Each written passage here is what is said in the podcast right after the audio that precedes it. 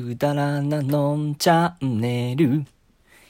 一人で過ごす時間を楽しいと思うか、寂しいと思うか、それは人それぞれであるが、僕は思う。大変。どうも、のんです。はい、のんということでね、今回もやっていきたいと思います。今回のテーマはね、一人暮らしについて考える。ですね。一人暮らし、あの、皆さんやったことありますか？えー、私はあります。あの、一人暮らし。またね、楽しい部分、寂しい部分、両方ありますよね。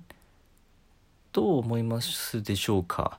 すごくね、皆さんのね、これ大変だったなとか、これ楽しかったなとか、うん、何でも聞きたいし、それこそね、あの一人の時間が多い方、あの一人暮らしの方、うん、2人暮らしの方、3人暮らしの方、実家暮らしの方、そうじゃない暮らしの方も誰でも大歓迎です。いろんなご意見お待ちしております。っていうところでね、一人暮らしって大変でした僕は。ええ。楽しさ、最初は楽しかったですよ。なんなら最後も別に楽しかったんですけど、最後っていつだって話ですけどあの最初そのまあ家決める。もうそこで早速この何ガスだったり電気だったりっていうの連絡結構大変じゃなかったですか？いやなんか一回まあ経験してしまうともう、まあ、その後楽だとは思うんですけどいやー、経験しておくもんですね、これ。なんか、しょっぱなこれ、何も知らない状態でそこ突っ込むとすごい大変な思いするんじゃないかなって思ったりします。僕はいろんな人にね、アドバイスもらいながらやったので、なんとかなんとかね、乗り切りました。うん。でね、やっぱり最初って料理したくなるじゃないですか。皆さん料理しました？料理してます？今も続いてます？続くのすごい。本当に、あの、尊敬に値します。はい。僕続かなかったです いやー、料理ね憧れるじゃないですか、料理する男子みたいなね。料理できんだぜ、みたいな。別に、あの、言いふらすわけじゃないですけどね。なんかパッて誰か来た時に、ほいよっていう感じで出せるか男って、なんかかっこいいなって思ったりしますよ。最初はね、あの、それこそね、簡単なものは作れますよ。そういうなんか豚の生姜焼きとか、親子丼とか、カレーライスとか、ねオムライスとかそういうものはねできますけどなんかそういうのじゃなくてさなんか凝った料理っていうか凝った料理違うな家庭的で肉じゃがとか煮物が美味しくできる人っていいなって僕思うんですよね。すいません急になんか。あの女性ねあの女性のタイプってわけでもないですけどやっぱ家庭的な料理が作れる方ってすごく惹かれますよね。あのやっぱ肉じゃが。肉じゃが煮物がもう味がちゃんと旬でてあの染みててねうまいってホフホフしながら食べたいっていう欲求ありますよね。そんな話はいいんですよ。あの そんな話はいいんですよ、本当に。一人暮らし、皆さん何に苦戦しました？あの、僕はその後ね、あのまあ、料理もそうです。なんなら、まあ、栄養管理苦戦しましたね。あの肉好きなんですよ、僕。肉好きで。最初はやっぱ栄養バランス考えて野菜もしっかりとるようにしたりだとか、あの、味噌汁飲むようにしたりだとか、いろいろしてたんですけどね、やっぱり仕事終わった後にいろんなことして、ご飯も作ってって、ちょっと、ちょっとずつね、やらなくなってきて、で、まあ今日も頑張ったから今日もご褒美、今日もご褒美、今日もご褒美みたいな感じでね、毎日のようにステーキ焼いたりとか、まあね、あの、イオンモールみたいなのがね、近くにあったのでね、なんか仕事の帰りとかによって安い時間帯ですよ。割引になってる半額のお肉とか買ってたんでそこまでねすごいあの食費がかさんだとかそういうわけじゃないんですけど肉ばっかりになりましたよ。もう最初の時なんかグラタンとか作ってたんですよ。もう信じられないぐらい。グラタン作ります？グラタン作ってたのにな。何なんで続かなかったかな。いや料理ある程度なんか何も見ずともパッと作れるよぐらいまではなんとか持っていきたいなっていう気持ちはあります。気持ちを行動に移せるかどうかは自分次第。勝てる気がしない。まあ料理だけじゃないですよね。やっぱり一人暮らし僕家にテレビなかったんですよ。ただねやっぱりテレビ単純な情報として欲しいなと思ってあのパソコンにそういうテレビ見れるようなものを入れて見れ見てた。もう結局そんな見なかったんですけど見てたりしてて。ある時ねあのテレビに向かって それはないやろとかいやいやうわーとかあと CM CM の流れてる音楽一緒に歌っちゃったりとかなんかもう独り言が多くなったことにねはっと気づいた瞬間があったんです。その瞬間うわーやってるわー一人だっていうね感覚ですごくショックを受けました僕。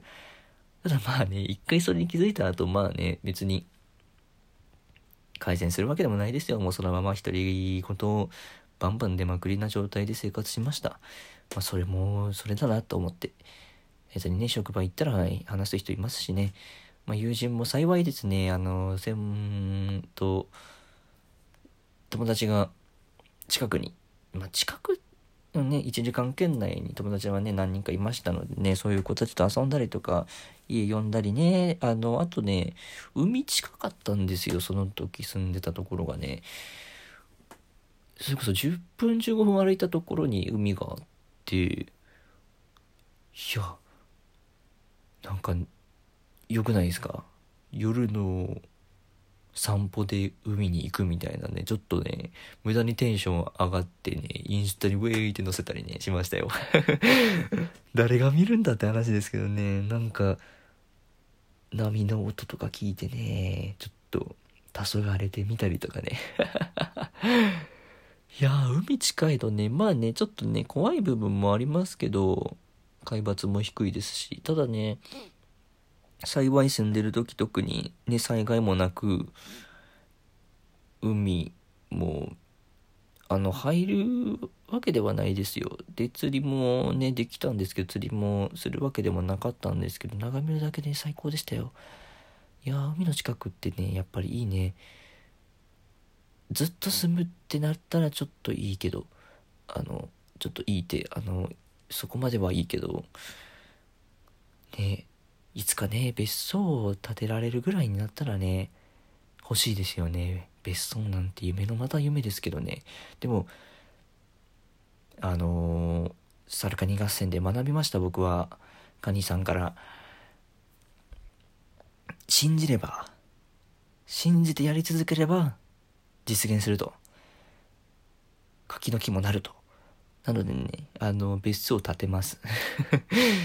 建てるように僕はなれますと思っておきます別荘欲しいですまあ別荘までと言わずとかもねあの一軒家庭付き一軒家であの家族もいてゴールデンレトリバー買ってゴールデンレトリバーと庭で遊ぶみたいなことがねあとはなんか息子がいたとしたら息子で庭でキャッチボールするとかねそういうところまでは行きたいなって思ったりしますね。はい、一人暮らしの話でしたね。一人暮らしね、テレビも見なかったからね、何してたんでしょう。本当に寝に帰る家みたいな感じでしたね。なので本当に次の日休みだったりしたらね、あの、直接帰らずに友達ん家行ったりとか、あとは、よ、何？食べ物屋？食べ物屋でもないか。なんかね近くにいいとこないかなって探しに行っていいお店あったら入る入ってみたりとか。いいお店なかったら迷子になるとか。あの迷子になること僕多かったんですよ。あのねもともとね、あのなんかノープラン散歩みたいな好きなんですよ。なんかよく降りたことない駅に降りて、地図も見ず、目的地も考えず、なんとなくこっち行きたいなっていう方に行くんですよ。するとね、必ず何かしらのお店があるんです。